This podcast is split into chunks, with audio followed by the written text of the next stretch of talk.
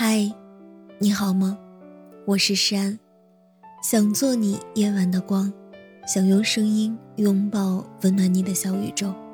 如果你喜欢我的声音，喜欢我的节目，请点击专辑上方的订阅，或者微信公众号搜索“听诗安”，即可收听更多专辑最新动态。在微博上看到一个小故事。女生在楼道里看到一则广告，广告词写着“太阳能维修”，下面有人用笔接了一句“月亮可更换”。女生觉得这句话很可爱，便分享给了她身边的男孩。没想到，男孩很快回复她：“星星不闪，包退换。”人这一辈子，会说很多话，做很多事。能遇到一个对你事事有回应、渐渐有着落的人，却不容易。这样的人，他懂你的奇奇怪怪，也愿意陪你可可爱爱。就像那句歌词唱的：“沉寂多年的对讲机里，他是唯一的应答。”昨晚我和我妈视频，当时她在吃饭，我爸也在。我妈一边跟我说话。一边让我爸给他拿东西，酱油在柜台上，帮我拿一下，就来。这道菜好像淡了点，下次多放点盐。哎呀，我好像忘了给老黄饭吃了，你吃着，我去。老黄是我们家养的狗。我爸刚拿完酱油回来，还没坐下，又转身去给老黄盛饭了。回来的时候。他又从柜台拿了醋，因为我妈吃东西喜欢蘸醋。隔着屏幕的我，看着爸妈的日常互动，心里一阵羡慕。或许这就是一段感情最好的状态。你说出去的话，句句有回应；你说出口的事，件件有着落。即便是日常絮叨、生活琐事，一年三百六十五天，天天说。天天做，有人回应跟没人回应，也是完全不同的两种状态和感受。有人回应你，你说的就不是废话，做的也不是琐事儿；没人回应你，你说什么做什么，都像在演独角戏。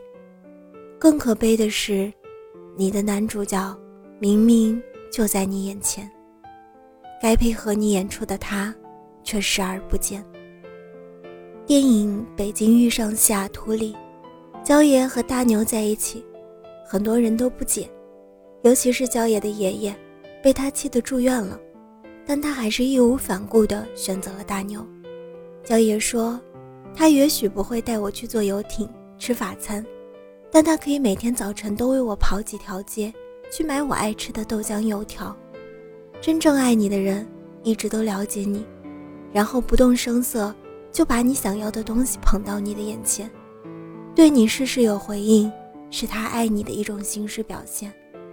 金星在写给他女儿的信里这样说道：“等我女儿长大了，我会告诉她，如果一个男人心疼你挤公交，埋怨你不按时吃饭，一直提醒你少喝酒伤身体，阴雨天嘱咐你下班回家注意安全，生病时。”发搞笑短信哄你，请你不要理他。然后跟那个可以开车送你、生病陪你、吃饭带你、下班接你、跟你说什么破工作别干了，跟我回家的人在一起。我们都已经过了耳听爱情的年纪，情话好听，人人都会说，但说一万不如做一千。在感情里，行动的表达。永远比言语的表达更实际，那是一种实实在在的、看得见的爱。综艺节目《幸福三重奏》里，陈意涵说了一句话让我印象非常深刻。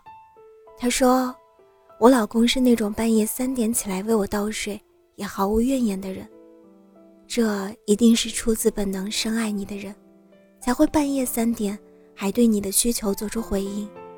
当今世界。”人人都活得很忙，我们忙着生活，忙着工作，连恋爱都讲求速战速决。